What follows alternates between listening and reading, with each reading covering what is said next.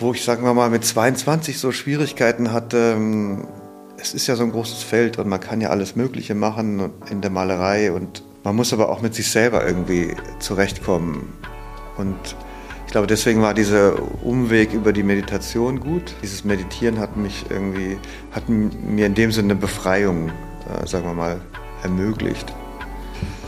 Heute zu Gast der Maler Robert Janitz.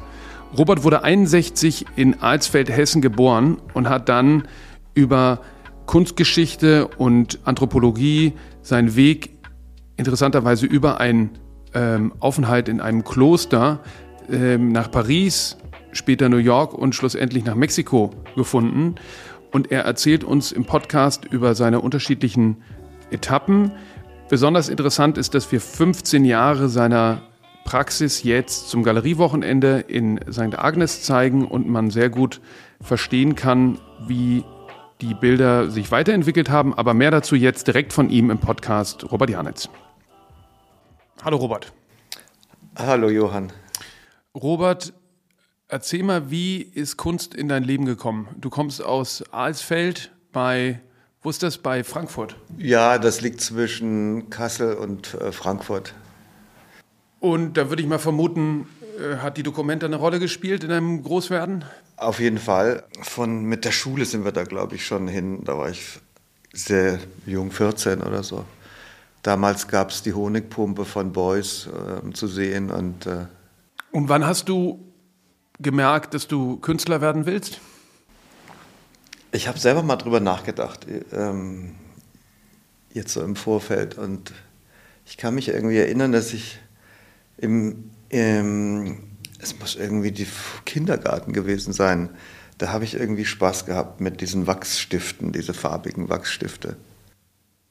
Weil du hast ja ein, ähm, eine interessante Biografie, du hast ja alles Mögliche gemacht, du warst in einem Kloster, ähm, aber vielleicht fangen wir mal ähm, am Anfang an. Also äh, du bist in Alsfeld groß geworden, in, Familie, in deiner Familie gab es niemanden, der irgendwas mit Kunst gemacht hat. Doch, tatsächlich gab es meine, die Tante, ähm, Schwester meiner Mutter, die hatte in Marburg, äh, war eigentlich da, sagen wir mal, etablierte Bildhauerin. Das, das sind auch heute noch so im öffentlichen Raum Skulpturen in Marburg, die stehen von ihr da. Ach, sehr lustig. Ich bin ja in Marburg in die Schule gegangen. Die Hanna Kauflür. Die, die hat so Stahlskulpturen gemacht, äh, so in den 60er, 70er Jahren. Äh. und die hatte so ein bisschen das war so ein bisschen so ein Einblick für mich vielleicht in, in so eine künstlerische, in so ein künstlerisches Wohnen, wenn man da im Wohnzimmer bei denen zu Hause war. Ne? Ähm, die hatten zum Beispiel so eine moderne Terrasse hinten aus so Autoreifenresten gepresst. Die hat so gefedert, diese mhm. Terrasse. Ähm, und standen halt überall irgendwelche kleinen Skulpturen rum, Zeichnungen an der Wand und so. Und wie fing es dann sozusagen mit dem professionellen Künstlerdasein an bei dir? Ich greife nochmal zurück. Also meine, wir hatten immer einen Web, so einen Webstuhl zu Hause, weil meine Mutter Webmeisterin war und äh, hat auch immer noch gewebt und hat auch zum Teil selber noch ähm, auch Wolle gefärbt. Als Webmeisterin ist man professionelle Weberin. Genau, mein Großvater hatte eine Webrahmenfabrik in Marburg. Mhm. Und dann war das so, ich glaube, nach dem Krieg ähm, war das noch irgendwie ein Lehrfach auch an der Schule, irgendwie im Handwerken wurde gewebt. Und sie ist dann immer so Schauweben gefahren auf Messen und äh, war eingeladen auch im Kloster und so und hat den ähm, Leuten halt Weben beigebracht. Und dadurch war für uns Kinder irgendwie bunte Fäden immer da zu Hause und auch selber, weißt du, aus einem kleinen Rahmen gewebt. Ähm, mhm. Also das hat mich, glaube ich, schon, sagen wir mal, interessiert. Ist in dem Sinn natürlich, ne, wie will ich sagen? Eher angewandt, meinst du?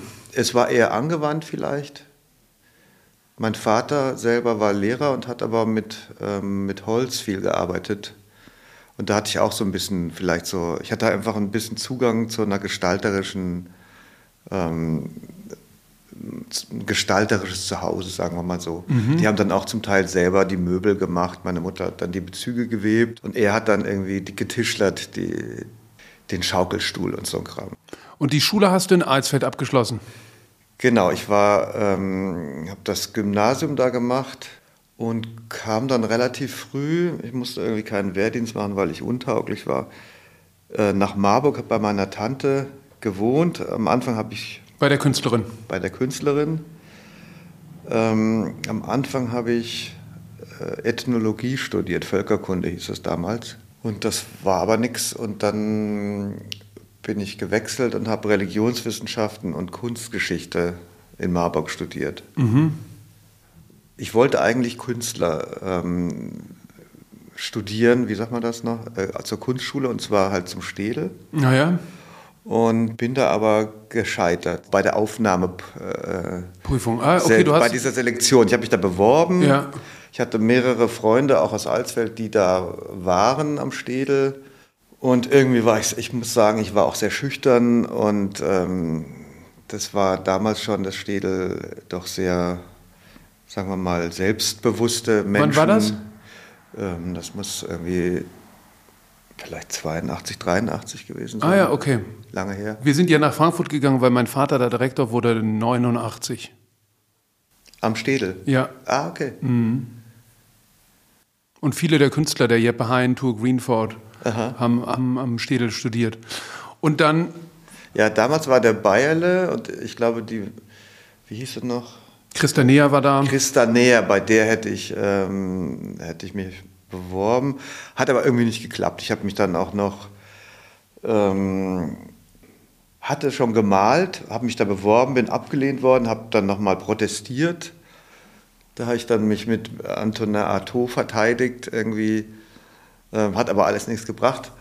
Und dann war es mir auch egal und dann habe ich angefangen, vielleicht zu meditieren, habe dann buddhistische Meditation angefangen und habe erstmal aufgehört mit dem beginnenden Künstlersein, dem Malen. Ah, also, okay. Ich habe praktisch aufgehört, so mit, ich habe so mit 20, 21 gemalt, dann habe ich mit 22 eigentlich wieder aufgehört. Was hast du gemalt? Hast du auch abstrakt gemalt? Ich habe es erkundet, verschiedene Sachen. Ich habe, glaube ich, damals schon die Beengung der Leinwand, sagen wir mal, ausgelotet. Mhm. Äh, auch zum Teil lyrisch äh, und zum Teil figurativ. Ähm. Aber hast du experimentiert? Ja.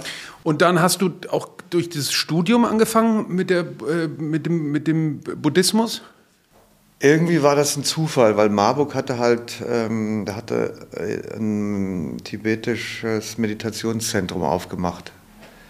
Und ich war dann, bin dann da hingegangen und habe da irgendwie mit äh, connected. Und habe dann eigentlich erstmal gar nicht gemalt, und, sondern bin dann äh, zu Meditationsseminaren gefahren und äh, auch so einen Monat im Kloster und ähm, gegen die Wand meditiert, gegen die weiße Wand, das war besonders schön. Mhm. Ähm, Aber du hast dann, wenn man das überhaupt kann, ziemlich exzessiv meditiert, oder? exzessiv, ja. Ein Monat so im Kloster war schon anstrengend. Ne? Also das ist dann. In Tibet? Nee, das war tatsächlich in Irland, ähm, in so einem alten Kloster, was dann ausgemietet war für, für diese buddhistische äh, Veranstaltung, sagen wir mal.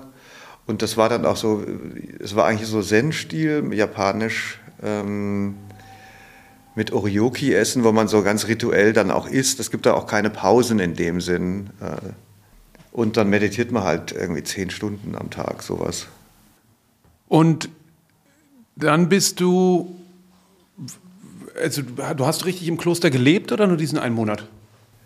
Äh, das war eigentlich dieser ähm, eine Monat. Dann war ich ähm, mal drei Monate tatsächlich in den USA, in den Rocky Mountains, in so einem buddhistischen Camp. Das war 86, genau, 86. Also ich habe das schon sehr ernst genommen, würde ich sagen. Aber in dem Sinn, ich meine, dann in diesen drei Monaten hat man immer so diese äh, Gelübde abgelegt, also Zölibat, kein Alkohol und sowas. Mhm. Ich bin aber in dem Sinn, äh, habe mich nicht für die Mönchlaufbahn entschieden oder so. Ne? Es gab dann auch Leute, die wurden dann Mönch, aber ich habe das dann nicht gemacht. Und wie bist du dann wieder zur Kunst gekommen? Ich hatte dann, nachdem ich dann mein Studium in Marburg abgeschlossen hatte, für eine Künstlerin assistiert. Und dann habe ich für die, war ich ihr Assistent Ähm, Kennt man die? Das war die Katharina Eitel. Die hatte, ich glaube, einer der, die hatte am Royal College äh, in London studiert mhm. und hatte zum Beispiel in Frankfurt am Museum für Kunsthandwerk eine große Installation gemacht. Die hat viel mit handgeschöpftem Papier gearbeitet und ich habe eben dieses Papier für sie hergestellt. Ähm, und bei einem dieser ähm, Gelegenheiten hat sie dann an, hat sie eine Japanerin gefragt, uns Kalligraphieunterricht zu geben. Und das hatte mich sowieso immer schon interessiert. Und äh, dann haben wir da halt wochenlang äh, diese so basic äh, Japanese ähm, kalligraphische Formen geübt. Ne? Mhm. Ne? So. Und dann hatte ich halt einen Pinsel in der Hand wieder und ähm, habe halt äh, gemerkt, das ist ja tatsächlich wunderbar. Und dann habe ich einfach spontan, sagen wir mal, so, da war ich glaube ich 28, spontan einfach angefangen wieder zu malen. Und bin dann irgendwie relativ schnell nach Paris gezogen. Mit 30 bin ich nach Paris, ähm, weil ich da eben Künstlerfreunde hatte.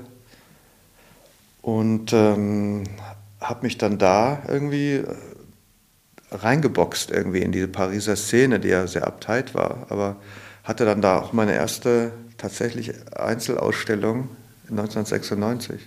Und dann hast du ähm, quasi richtig eine Malerei-Routine äh, begonnen und hast ähm, Kalligrafie und ähm, auch irgendwie Meditation dann in die Malerei gebracht. Genau. Also ich habe auch ähm, äh, Ikebana studiert, also diese japanische Kunst der, der, des Blumenarrangierens ähm, und habe auch intensiv ähm, Kyudo studiert, also dieses Zen-Bogenschießen. Mhm mit, ähm, mit einem richtig coolen alten Japaner, der war dessen Erblinie, er war der 20.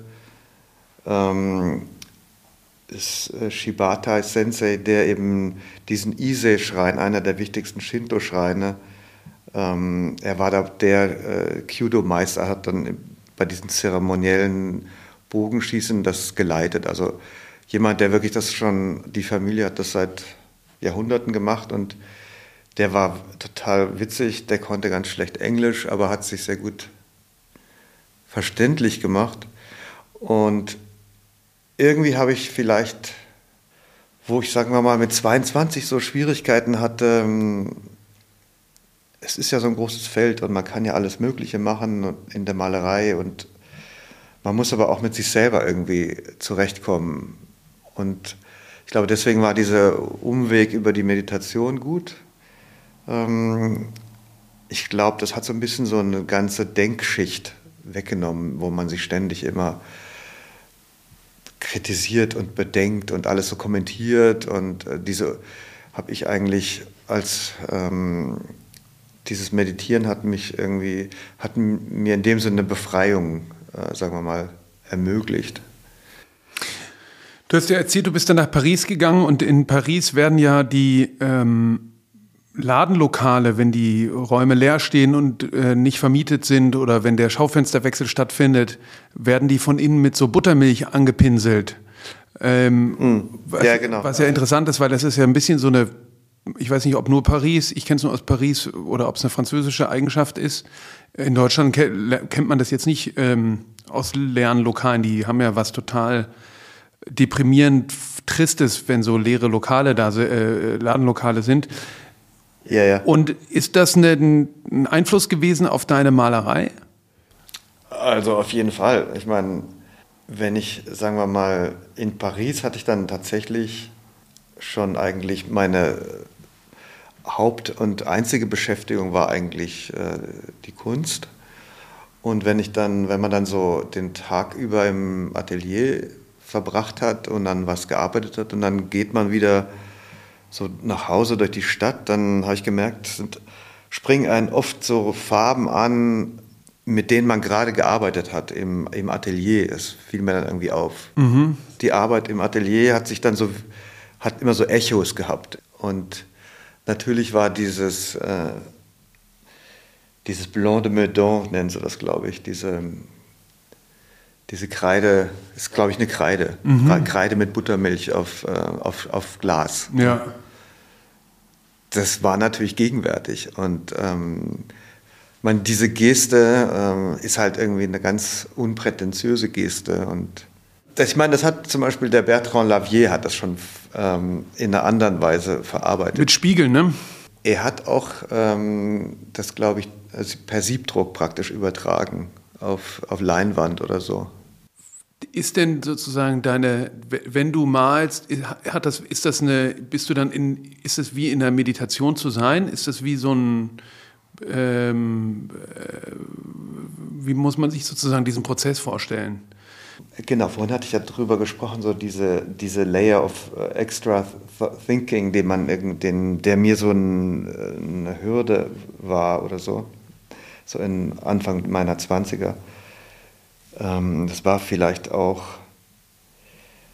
äh, es wird dann auch sehr emotional, wenn man mit was unzufrieden ist, was dann gerade irgendwie die Linie, die ich gerade gemacht habe und dann ähm, kommt dann so eine Emotionalität, so auch vielleicht so ein Zerstörungswunsch und so weiter. Das war dann irgendwie zu stressig für mich. Mhm.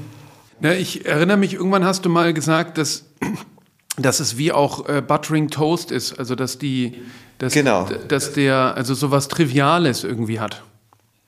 Genau, ich glaube, so ähm, dieser Extremanspruch, da jetzt was Künstlerisches zu machen, der ist ja auch unnötig. Ähm, und ich glaube, deswegen habe ich mich, sagen wir mal, auch zu Materialien hingewendet, die eben nicht aus dem Künstlerbedarf stammen oder auch einfach so ganz so Maler, Malerpinsel aus dem, was, aus dem Tante Emma Laden und, äh, oder Mehl, was ich auch verwende. Ähm. Wie bist du darauf gekommen, Mehl ähm, in die Farbe zu mischen? Das hat ja diesen interessanten Effekt.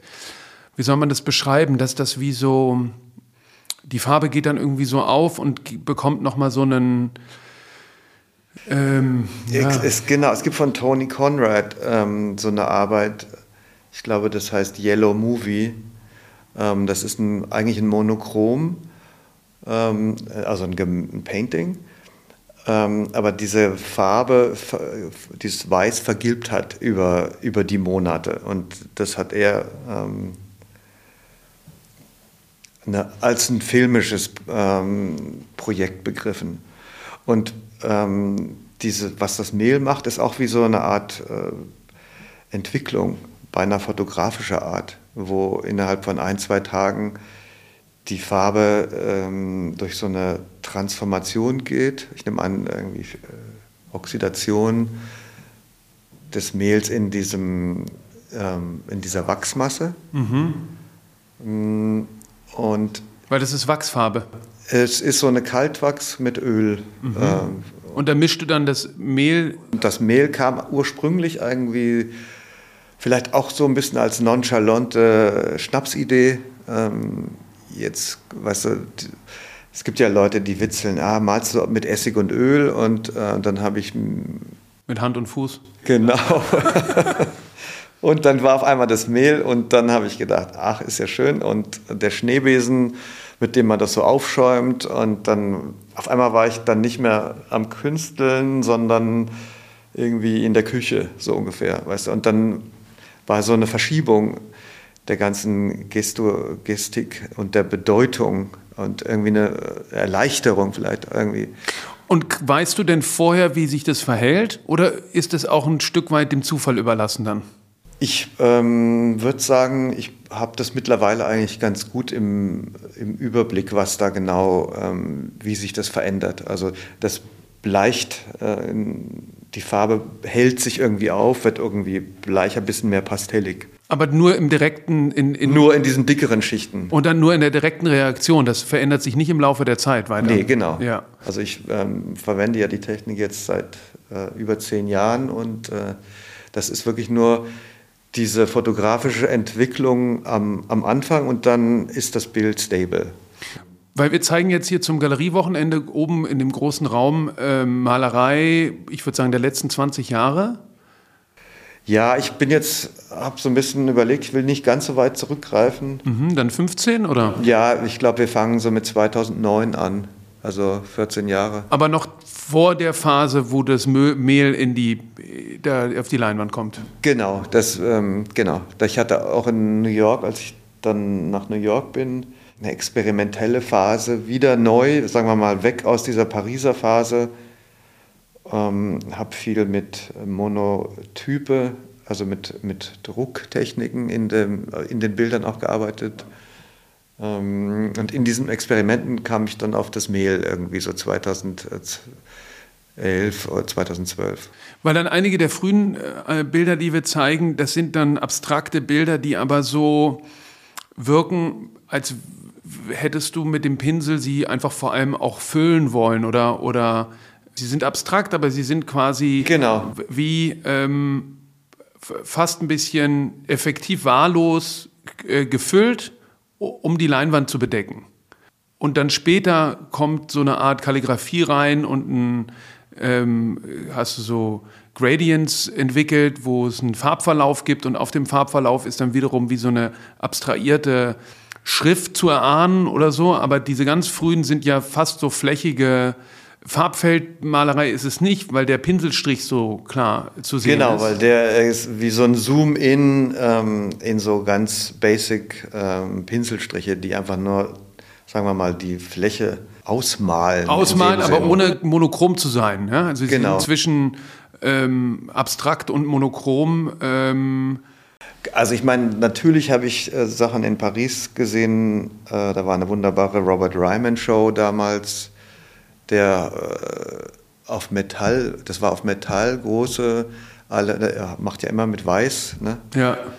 Ähm, auch so ne, ganz äh, pinselig oder äh, Lichtenstein muss natürlich auch irgendwie, hat man ja auch irgendwie im Kopf sowas. Ne? Und dann habe ich, glaube ich, irgendwann entdeckt, das Motiv, man sucht, glaube ich, immer das irgendwie ein Motiv ähm, und dann habe ich entdeckt, das Motiv ist ja vielleicht das Malen selber, der Pinselstrich selber ähm, äh, und vielleicht auch die Materie selber. Und von daher habe ich dann diese, ähm, diese griffigen, grob, äh, groben Pinselstriche so als mein, als mein Thema irgendwie angenommen.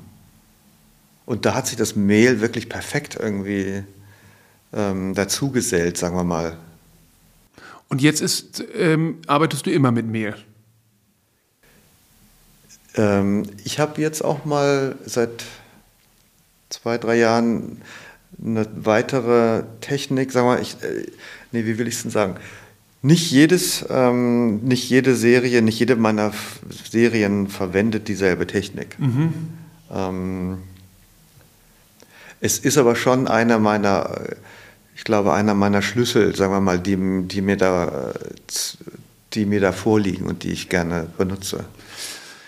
Jetzt ist die Ausstellung, die dann so vor 15 Jahren anfängt und in der absoluten Gegenwart endet, ähm, unterbrochen äh, von einem großen Spiegel.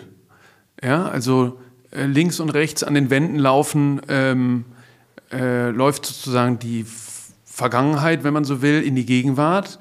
Wie bist du auf diese, wie kommt es zu diesem Spiegel? Ich ähm, wohne ja mittlerweile auch nicht mehr in den USA, sondern bin nach Mexiko rüber und habe dort eigentlich erst wirklich angefangen, ähm, so mehr site-specific äh, zu arbeiten. Also in äh, modernistischen Häusern speziell ähm, auch farbige Wände als äh, als Gegenpole zu den Paintings äh, zu gestalten. Mm, und äh, bin eigentlich dadurch erst wirklich richtig auf diesen Stimmt, stimmt nicht ganz, aber ich habe mich schon in Paris mit Architektur beschäftigt, aber so diese architektonische Dimension, ähm, in, in der sich ja jegliche Art von Bild aufhält, ähm, die habe ich halt mit in meine Arbeit reingenommen. Mhm. Und diese ähm, St. Agnes, die Nave, der ist ja, äh, wenn man da so Zeit drin verbringt, das ist ja, ist ja fast zu groß. Ähm, es geht über ähm, so die eigene Wahrnehmung hinaus. Also man kann ja beinahe gar nicht Boden und Decke gleichzeitig wahrnehmen, weil das einfach so hoch ist und ähm, sagen wir mal, diese, mh, mm, also ich körperlich ist es fast zu viel oder mhm. so. Und ähm, aus dieser, mh, mm, aus, vielleicht aus dieser Überwältigung, wo man sich vielleicht zu klein fühlt, habe ich gedacht, dann müssen wir den Space einfach noch größer machen. Ne? Also und äh, kam dann auf die Idee, dann mit einem Spiegel einfach diesen, äh, diesen Raum zu verdoppeln. Und aber hatte dich nicht auch irgendwie so eine, so eine Fabel ähm, äh, zu der Idee gebracht?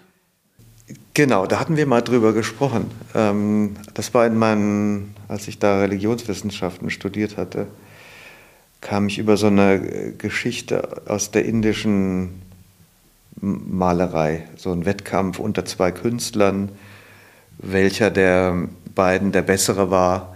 Das war, glaube ich, im Panchatantra.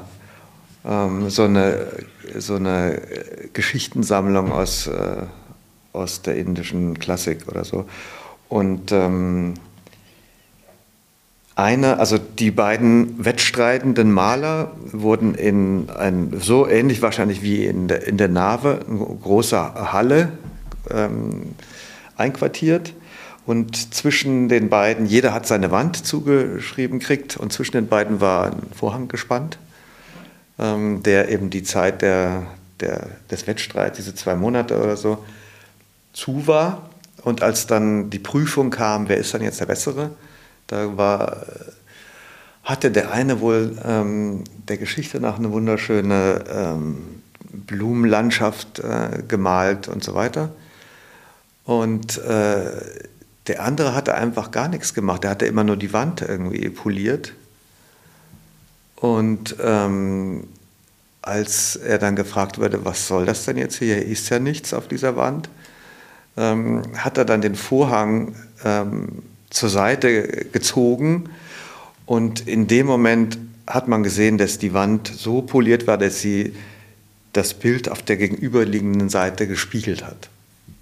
Und da hat er mit gewonnen. Also, dass diese Spiegelung noch die größere Illusion war als diese äh, perfekt gemalte Naturlandschaft.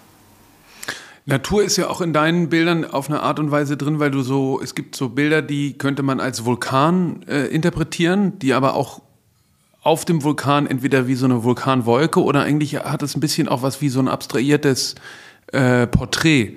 Also der Vulkan wirkt ein bisschen wie so eine ähm, Schulterpartie ähm, äh, und auf dem sitzt dann dieser ähm, Kopf, der aber auch nur aus abstrakten Pinselstrichen besteht. Wie ist es zu diesen immer wiederkehrenden ähm, Bildern gekommen?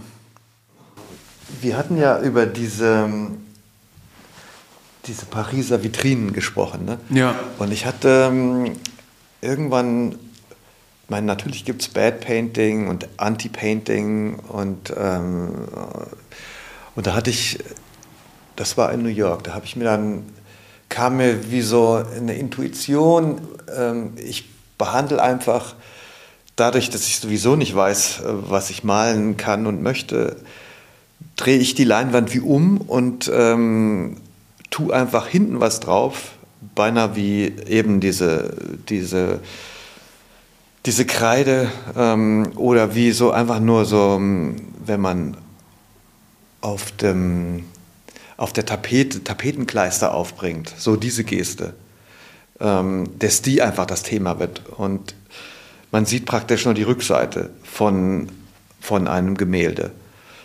Und ähm, da habe ich dann ange... Wie eine Grundierung sozusagen. Ja, es ist einfach nur eine Grundierung ja. oder es wird wie Kleber aufgebracht auf einer großen Kachel. Ähm, einfach so diese ganz äh, hands-on ähm, ohne Schnörkel, einfach nur zack, zack, zack, mhm, Handwerk, mhm. handwerklich abge.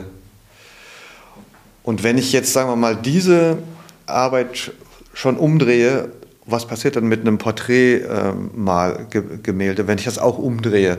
Und da kamen diese Köpfe von hinten. Ah, okay, quasi wie ein grundierter Schatten von einem äh, Porträt. Genau, eine Art äh, Silhouette. Es bleibt irgendwie diese Hals-Nackenpartie, Schulteransatz und dann der Kopf von hinten, ne, wo man mit den Pinselstrichen so ein bisschen vielleicht eine Frisur sieht oder, oder ähm, so. Und ich glaube, diese Form, mit der habe ich mich dann einfach über Jahre weiter beschäftigt. Und als ich, mh, hm, ich meine, das ist ja in dem Sinne eine figürliche Auseinandersetzung mit, ähm, mit, diesem, mit diesem Motiv des Porträts. Aber es ist schon auch manchmal Landschaft, ne? Genau. Und ähm, als ich nach Mexiko bin, habe ich irgendwie diese, war ich fasziniert von diesen Vulkanen, die da überall tatsächlich aktiv sind. Auch Mexico City, wo ich wohne, ähm, da sind zwei Vulkane, die sieht man auch ähm, aus der Innenstadt, die stoßen immer mal so Aschewolken aus und so. Und irgendwie für mich war das so, ein, so eine nahtlose Überführung von diesem Porträtkopf in wie so ein Landschaftsporträt. Das ist natürlich interessant. Es ist abstrakt, figürlich ähm, und figürlich in dem Sinne, dass es figurativ und eine Landschaft ist, ne? Ja, ich äh, kann da. Oder gegenständlich. Ich weiß nicht, wie ordnet man Landschaftsmalerei? Jetzt gegenständlich, oder? Wir haben ja beide nicht studiert, beziehungsweise du schon. Es gibt zum Beispiel den Begriff Non-Objective Painting, also äh, ungegenständlich. Äh, also abstrakt finde ich auch immer ganz schwierig. Ich finde überhaupt nicht, dass meine Arbeiten abstrakt sind. Ah ja, interessant. Sondern? Ähm, also es gibt den Begriff konkrete Malerei mhm, vielleicht. Mhm, mh. Ja, das ist interessant. In dem Englischen ähm, spricht man ja auch von Landscape und Portrait Format. Also wenn das ein Hochformat ist, sprechen die Amerikaner von Portrait. Genau. Und bei einem Querformat von Landscape, was ja total irreführend eigentlich ist, weil ähm, nur weil es ein Querformat ist, ist es ja noch lang kein Landscape. Oder ein Hochformat kein. Das ist aber in Paris, in Frankreich machen die das auch so. Das Format äh, Figure ähm, ist ein Hochformat und dann gibt es Paysage äh, ist ein Querformat. Und dann gibt es noch das, äh, die Seelandschaft, äh, Marin.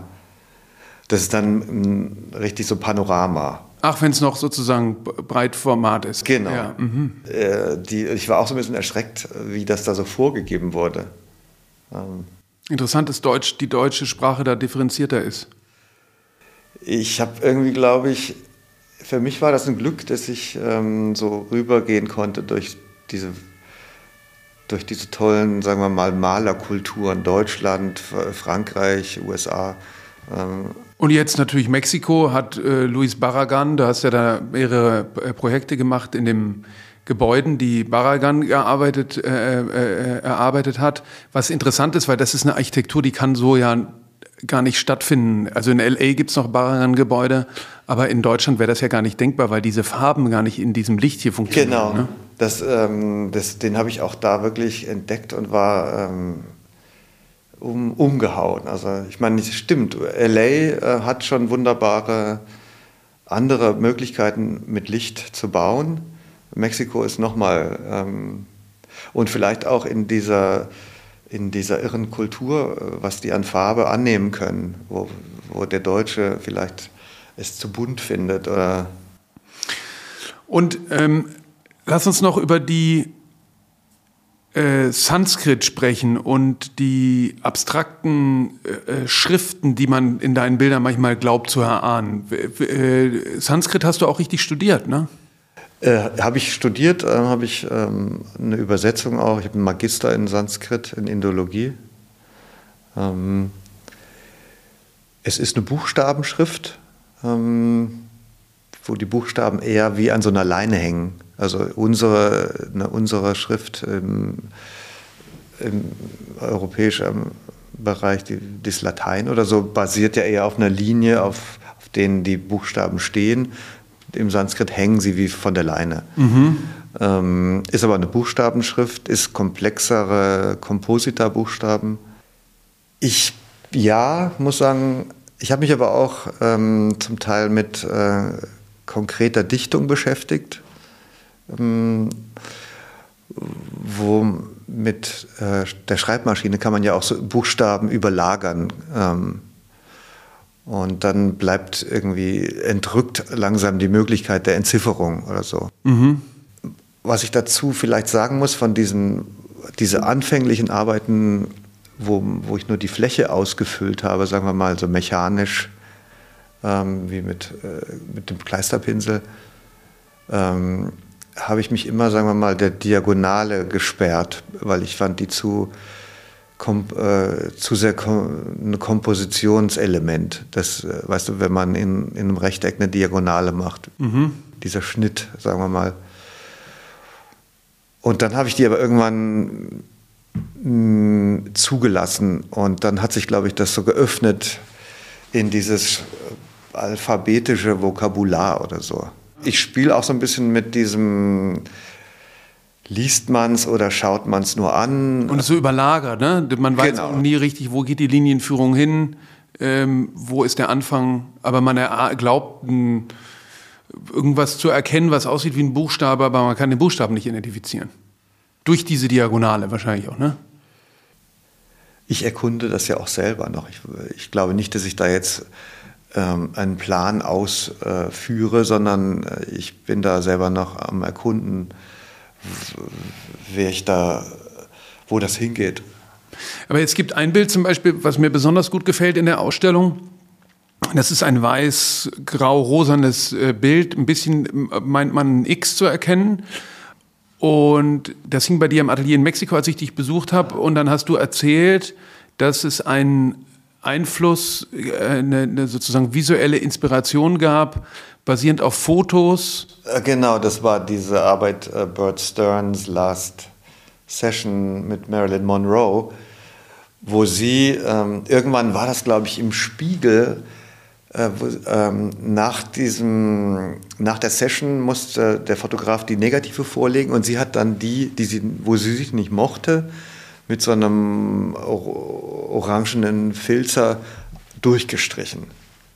Und diese, irgendwie hatte ich das so im, im Hinterkopf, glaube ich. Und dann habe ich, sagen wir mal, diese in einer gewissen Weise positiv zerstörerische Geste übertragen in dieses Bild und habe eben diese graue Arbeit ähm, mit so einem X ähm, durchkreuzt. Also. Und wie oft findet sowas statt, dass so die, weiß ich nicht, Dinge der kollektiven Erinnerung, der visuellen, deiner ganz persönlichen, subjektiven, äh, aber auch dann, ähm, wie du das jetzt beschrieben hast, mit dem Vulkan in Mexiko. Ähm, sehen wir abstrakte Bilder, aber du siehst in jedem Bild ähm, eine andere Quelle? Sagen wir mal, ähm, diese, ähm, also wenn ich dann tatsächlich so intensiv in diesem Malprozess bin, das ist wie, ich, ich sehe das wie so ein, es beinahe wie so ein flüssiges ähm, Universum von all möglichen Eindrücken, Erinnerungen, ähm, Gefühlen, ähm, in, die dann ständig, während ich am Arbeiten bin, ähm, angerührt werden. Also wie so eine hochempfindliche mentale Maschine oder so. Und manchmal hat es ja auch was von so einer Maschine, wo so ein Rohr rausguckt ja, und man genau. denkt, man kann da was reinwerfen oder genau. das ist so ein, genau. irgendwas kommt oder, raus. Ähm, genau, oder und dann diese ganze Intensität kriegt dann auch noch diesen Humor, wo ich dann denke, ach, es ist doch nur eine, eine Rigatoni. Also ja, so stimmt, manchmal hat es was Nudeln ja. oder so. Ne? Ja. Ähm, und äh, ich glaube, dieses, ich bin dann einfach in so einem Seinsprozess ähm, und der wird halt direkt äh, mit diesem, sagen wir mal, dieser Choreografie, die ich dann da ähm, durchlaufe, äh, entsteht dann halt das Bild. Wir haben vorhin über Portrait und Landscape Formats gesprochen. Ähm, du machst ja eigentlich keine Querformate. Warum nicht? Ich vielleicht, weil ich doch irgendwie so ein bisschen verhaftet bin an dem äh, Bild als Fenster. Oder als Spiegel? Oder als Spiegel. Ähm, es ist, genau, deswegen hatte ich ja über diesen, äh, dieses flüssige Universum, es ist irgendwie, oder eine Membran irgendwie. Ich habe äh, immer mal erfolglos das versucht, ja? Versucht. Wobei, jetzt muss ich sagen, habe ich, glaube ich, ich bin jetzt seit einem anderthalb Jahren manche Arbeiten von diesen, sagen wir mal, abstrakten ähm, Alphabet-Paintings lassen sich sehr gut zusammenfügen zu einer Gruppe von mhm. vier, fünf Panels, die dann aneinander hängen. Und dann hat man eigentlich ein richtiges ähm, Querformat. Ach ja, jetzt im Moment hängt so eine Gruppe im Berliner Ensemble. Genau. Ähm, und das sind fünf Arbeiten und das ganze Ding ist zehn Meter breit und nur 1,30 Meter hoch. Mhm. Und das ist interessant, weil das ist eine, ähm, eine zusammenhängende Arbeit. Also es sind einzelne Bilder, aber man, man, man sieht eigentlich eine äh, Abfolge, äh, auch in der Dichtheit und in der Bewegung der Pinselstriche. Ähm, und die hängt im Berliner Ensemble im Rahmen ähm, von wechselnden Kunstausstellungen dort und du reagierst da aber direkt, indirekt auf dieses Bild, äh, auf dieses äh, Theaterstück. Jasm Jasmina Reza, Kunst. Wo es immer ein bisschen so ähm, Pulp Fiction-artig mit dem Koffer, es geht immer um ein Bild, was man nie zu sehen bekommt, beziehungsweise was eigentlich immer nur weiß ist, ne? Genau. Ich, ähm, so, so, genau so stelle ich mir dieses Bild dann auch vor. Auch als Projektionsfläche ähm, der, der, der eigenen Projektion. Ich glaube, deswegen habe ich, ähm, ich finde das im Moment sehr spannend, diese Abwesen. Ich meine, soweit ich auch sehr in Farbe gehe, bin ich auch im Moment beschäftige ich mich sehr mit äh, diesen Weiß, Weiß-Grau ähm, Abwesenheit von Farbe und äh, ich meine, man, ich glaube, als, als Betrachter kriegt man gar nicht so gut mit, wie viel man immer einfüllt in, also man sieht gar nicht, man sieht, glaube ich, nee, ich will es anders sagen. Das Painting, ich sehe es wie so ein Magic Trick. Man muss nur irgendwie drei Gesten machen und dann entsteht im Betrachter ähm, irgendwie eine Gestalt oder ein, halt ein, ein Werk. Und in, in dem Sinn kreiert der Betrachter das Werk. Ist Co-Autor irgendwie oder Co. Ist, äh, ja. ist, genau, und ich gebe dann nur so, ähm, da gibt es jetzt auf Instagram so zwei witzige, die haben, die haben so eine goldene Flatterplane, die sie immer so zu zweit aufspannen. Ähm, und dann reißen sie sie weg und dann ähm, ist die Frau gerade aus dem Einkaufszentrum rausgekommen. Ja, ja das kenne ich, so zwei Zauberer, ne? Genau. Finde ich auch total gut, ja. Die immer so äh, den Alltag zum, zum Trick machen. Ne? Genau. Ja. genau. Und die Leute nur sehr verwundert sind über die Genau, das Verhalten der beiden. Ne? Und sie freuen sich irgendwie. Oder eine S-Bahn, sie wackeln mit dem Tuch und dann. Genau, und dann fährt die aus der Station raus. das ist das der Trick gewesen. Weg ist der. Ja, ja. Und sag mal, die, die, wie, wann merkst du, äh, ob ein Bild gelungen ist oder nicht?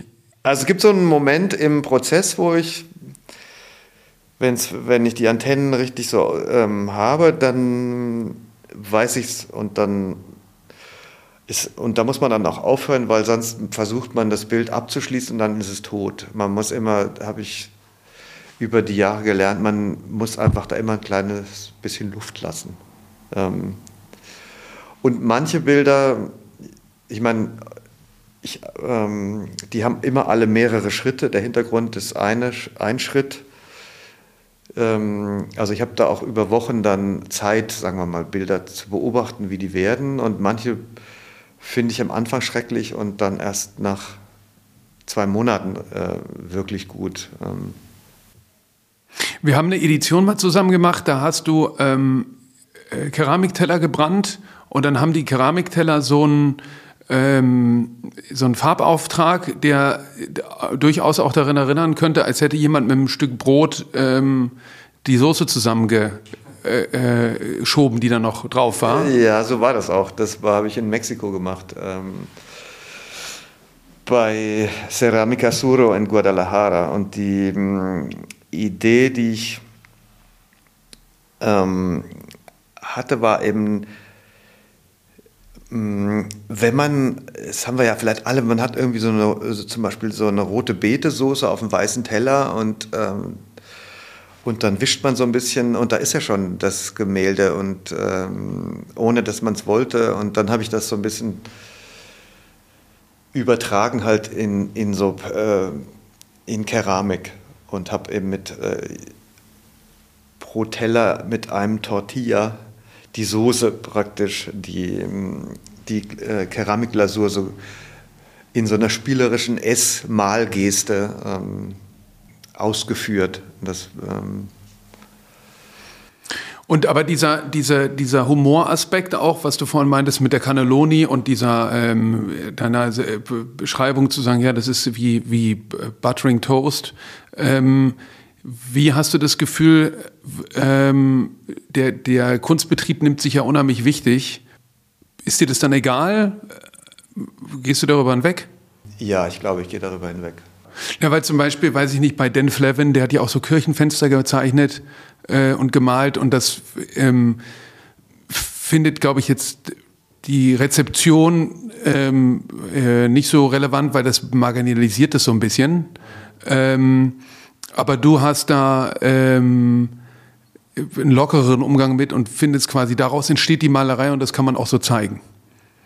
Ja, das ist ein guter Ansatz. Ähm, ich, ich, so würde ich vielleicht auch das sehen, also diese Vorstellungskraft, die, glaube ich, man auch als Künstler, ohne die kann man ja gar nicht ähm, atmen oder so. Und das muss irgendwie, ähm, also ich will jetzt nicht sagen, dass meine Arbeiten humoristisch sind, sind, sind sie eigentlich gar nicht. Die sind durchaus ernst ähm, und existenziell für mich, aber man kann ja, glaube ich, nur mit äh, in einer gewissen Lockerheit leben, sonst, äh, sonst wird es ähm, zu hart. Ja, und zum Beispiel diese, es gibt ja einige Bilder von dir, da hast du diesen, benutzt du dieses sehr intensive Grün, also weiß grundiert und dann sind da so fast ah, neongrüne. Ja, diese Wasabi-Bilder.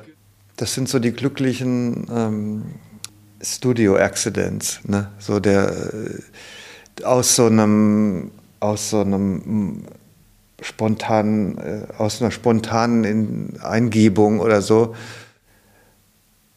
äh, entsteht dann eine neue Serie, sagen wir mal. Mhm. Die Wasabi-Serie habe ich dann auch noch in Ketchup gemacht. Aber das heißt dann nur so. Das heißt natürlich ja. so. Es ist natürlich ähm, weder Wasabi noch Ketchup. Und sag mal, wenn du dich jetzt hier mit deinen ähm, Arbeiten der letzten 15 Jahre beschäftigst, wie ist das? Ist das, ähm, ja, ist das auch anstrengend? Ähm, ich bin da eigentlich, ich fühle mich irgendwie sicher mit denen und von daher finde ich es nicht ähm, anstrengend. Also ich Kannst du auch nachvollziehen, warum du was wann gemacht hast? Ja, genau. Also es, ich finde es eigentlich sehr gut, dass das jetzt so alles ähm, für mich nochmal zusammenkommt und äh, auch zusammen gesehen werden kann und dass ich es auch, ähm, ich fühle mich da gut eigentlich ähm, mit. Super. Sehr gut, Robert. Vielen Dank, dass du uns mitgenommen hast. Ähm, von Alsfeld über Paris, New York äh, nach Mexiko und jetzt ähm, zur Übersichtsausstellung nach Berlin. Und äh, ja, ich danke dir sehr. Ich freue mich, Johann, dass wir das hier machen können. Das sind tolle Räume und ich, ne, tolle Zusammenarbeit. Danke. Ja, ich danke dir.